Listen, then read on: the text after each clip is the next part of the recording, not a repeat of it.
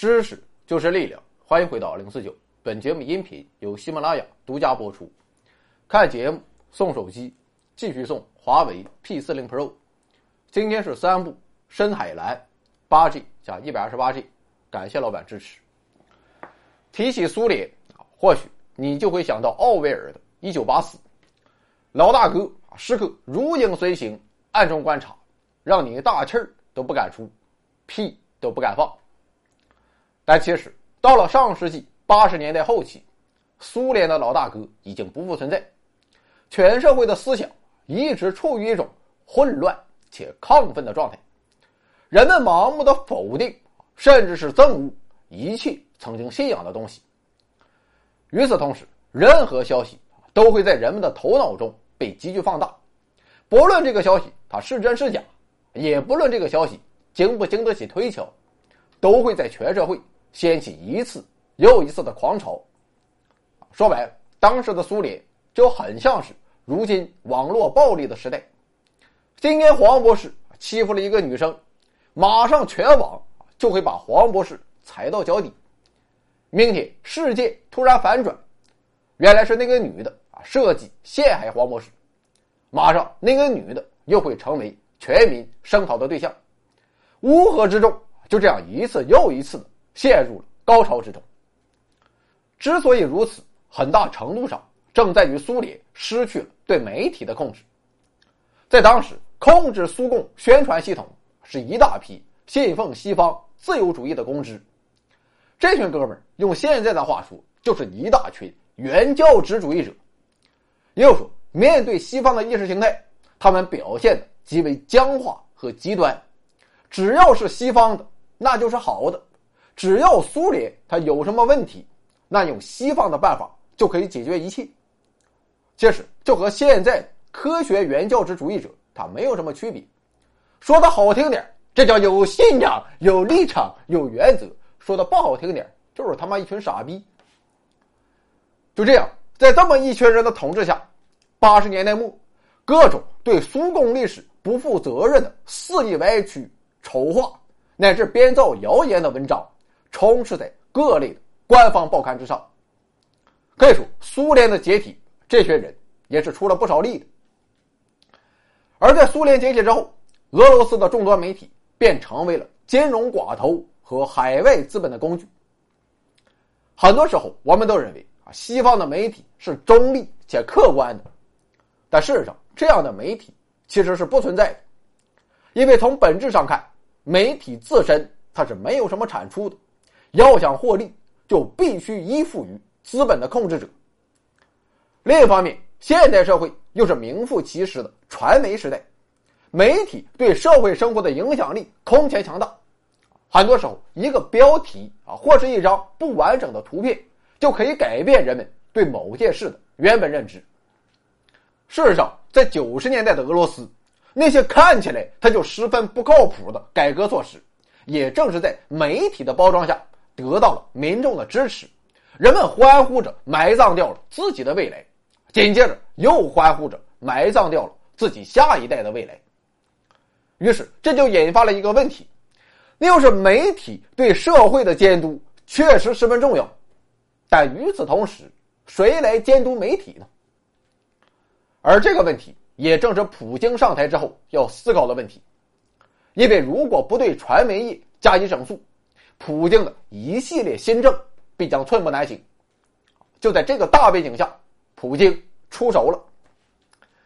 简单来看，无非就是两个办法：一是通过国企对传媒业控股的方式来实现对媒体的控制；第二招就比较粗暴，就像昨天说的，直接对古新斯基等传媒大亨痛下杀手。而在二零零一年，俄罗斯又颁布了《大众传媒法》。规定外资在俄罗斯传媒机构的持股比例不得超过百分之五十。最终，经过一系列的博弈之后，联邦政府控制了国内最大的三家电视台、百分之七十的广播以及百分之八十的报纸。不过，要想统一全民思想、凝聚民心，仅仅靠控制媒体还是远远不够的。真正要做的，还是要把老百姓的生活给搞起来。幸运的是，就在普京一系列新政推行的同时，随着信息产业泡沫的破裂，国际油价和天然气价格开始大幅上涨。特别是二零零三年伊拉克战争，美国的本意无非就是借助石油美元来维持美元的霸权地位，但在无意中啊，却使得俄罗斯成为了最大的受益者。借着这个良机，再加上对国内经济寡头的打击，俄罗斯的财政实力大幅增强。这种财政的充溢，使得多数俄国人都成为了受益者，公费医疗与免费教育。覆盖了全民，同时水电费价格也几乎忽略不计。经历了九十年代的动荡之后，俄罗斯人的生活终于迎来了曙光。不过到此为止，曙光前面还有一块乌云，这就是房价。在私有化之后，由于金融寡头的迅速崛起，以及大量的土地被无序的拍卖，俄罗斯也和很多国家一样。出现了严重的房地产泡沫。从两千年到两千零五年，俄罗斯的房价上涨了百分之二百五十三，而莫斯科的房价仅在二零零六年一年就差一点翻了一倍。疯狂上涨的房价让很多俄罗斯人的生活无以为继。据统计，在当时的俄罗斯，导致婚姻破裂主要就是三个原因：酗酒、吸毒和住房。而据二零零七年一项调查显示，俄罗斯人平均月薪是五百美元。按照这个数字，一个俄罗斯人即便一辈子他不吃不喝，他的总收入还是买不起一套像样的房子。针对这一情况，普京在自己的第二个任期内进行了一系列有针对性的改革。怎么改呢？我们能想到，或许就是宏观调控。毕竟市场的问题要靠市场自己去解决。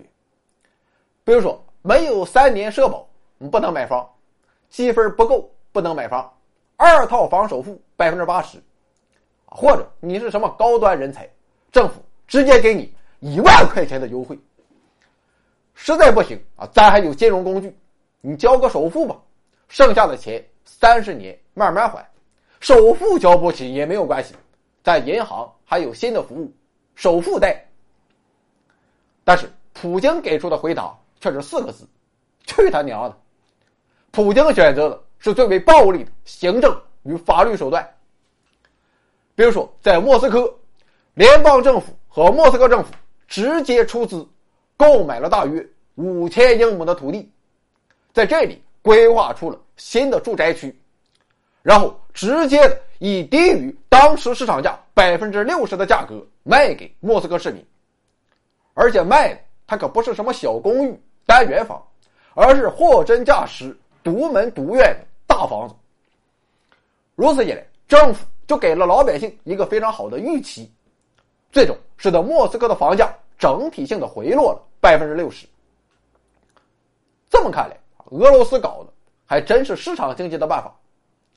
那么那些市场经济发展好的地区，为什么到了房价这里，就偏偏不用市场经济办法去解决呢？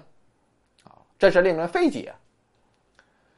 当然了，更为根本的解决途径还是二零零五年出台的房地产法。该法明文规定，任何垄断、哄抬价格等行为都是违法行为，啊，等待你就是牢狱之灾。要知道。当时距离霍多尔科夫斯基被捕可是没有多久，就这样，地产商遭到了极大震慑。最终，普京成功的刺破了地产泡沫，在改善了国民生活质量的同时，也避免了俄罗斯经济陷入地产行业疯狂的资本炒作，更强有力的凝聚了俄罗斯的民心。当然了，可以想见，在这一过程中，势必也会出现很多的。利益受损者，俄罗斯金融业它能撑下去吗？啊，当然得掉层皮。不过，对于金融寡头来说，啊，这正好是打击他们的一种方式；而对于国家控制的金融企业来说，靠石油和天然气给我硬挺着。那么，当年那些投资房地产的炒作者们，他能活下去吗？对此，普京还是一贯的态度：财富不是钱生钱的炒作，财富就是实实在在的自然资源与工业体系，财富就是老百姓居者有其屋、吃饭有酒肉。这或许很不市场经济，很没有经济学思维，但俄罗斯人民却依稀看到了曾经那个闪光的时代。这里有盛世美颜，这里有天籁之音，这里有知识水平，这里更有超级大奖。欢迎疯狂关注，回到二零四九或 Back to 二零四九，我在这里等你哦。